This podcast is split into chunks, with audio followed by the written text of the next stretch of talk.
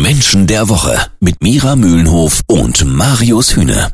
Seit Monaten beherrscht ein Name die Nachrichtenwelt. Alexei Nawalny, wohl von den Russen vergiftet, weil er Putins stärkster Kritiker ist. In Russland will davon natürlich niemand etwas wissen. Doch was bei uns im Westen kaum ankommt, es gibt auch berechtigte Kritik an Nawalny. Wer ist das also wirklich? Ein Blogger? Ein Politiker. Wir versuchen uns anzunähern mit Sozialpsychologin und Erkenntniscoach Mira Mühlenhof. Mira, ist die Frage, wer ist Alexei Nawalny, überhaupt mal ebenso zu beantworten? Schon schwierig, ich versuche es trotzdem.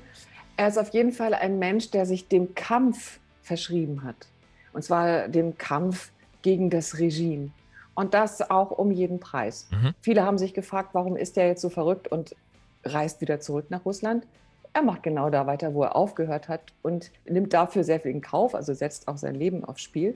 Das heißt, da haben wir gleich einen Hinweis auf äh, eine intrinsische Motivation. Ja, also ich vermute, er ist ein Kämpfer. Ist das, was die Menschen auch so an ihm fasziniert, sowohl in Russland als auch bei uns?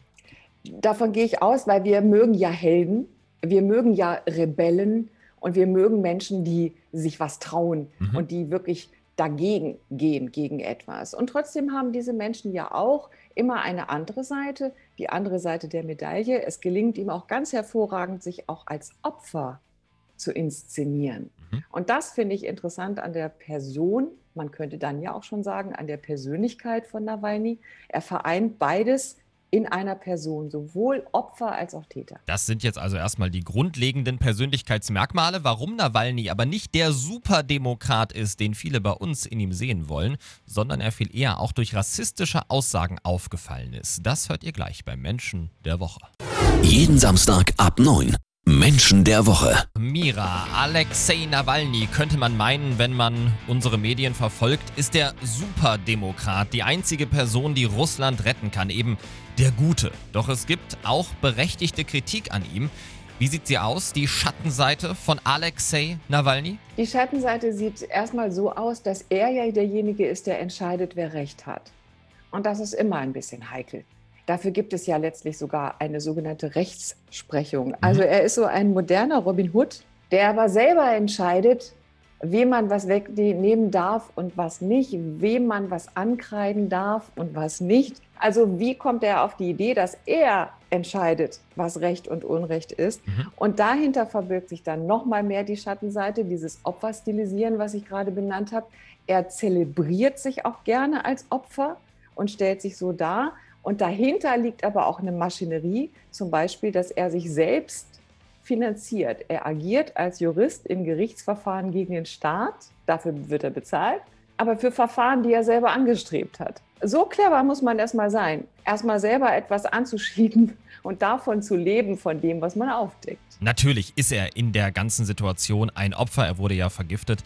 Von daher sind wir alle sehr froh, dass es ihm heute deutlich besser geht. Jetzt ist er vor knapp zehn Jahren aber auch bei den sogenannten russischen Märschen mitmarschiert, bezeichnete damals Kaukasier als Kakerlaken, nannte Zentralasiaten Kriminelle. Das ist schon irgendwo auch harter Tobak. Heute ist er gemäßigter unterwegs. Man könnte ihn, ich würde mal sagen, als konservativ bezeichnen. Wie siehst du seine Entwicklung? Ich würde mal davon ausgehen, dass seine intrinsische Motivation Kampf im Laufe der Jahre ein wenig abgenommen hat mhm. und dass er dadurch gemäßigter geworden ist. Welche Einflüsse das gewesen sind, mag niemand zu beurteilen, aber er hat ja nun auch mal Erfahrungen mitgenommen und er hat sicherlich auch gemerkt, wie anstrengend und kräftezehrend dieser Kampf ist. Mhm. Dieses permanente Dagegen mit allen Mitteln und auch für welchen Preis. Er hat Familie, er hat Kinder. Und er kommt jetzt, er ist verurteilt worden. Das heißt, er kommt jetzt in ein Gefangenenlager. Das auch für längere Zeit. Also diesen Preis hat er nochmal in Kauf genommen. Nur er muss das immer abwägen. Und ich denke, dass er sich deswegen von einer sehr radikalen Seite mehr in die Mitte bewegt hat. Das Bild von Alexei Nawalny bei uns ist der mutige äh, Whistleblower, der vergiftet wurde und trotzdem wieder nach Russland zurückgekehrt ist. Ein Held quasi. Doch dieser Held hat auch eine Schattenseite, sagt Sozialpsychologin und Erkenntniscoach Mira Mühlenhoff.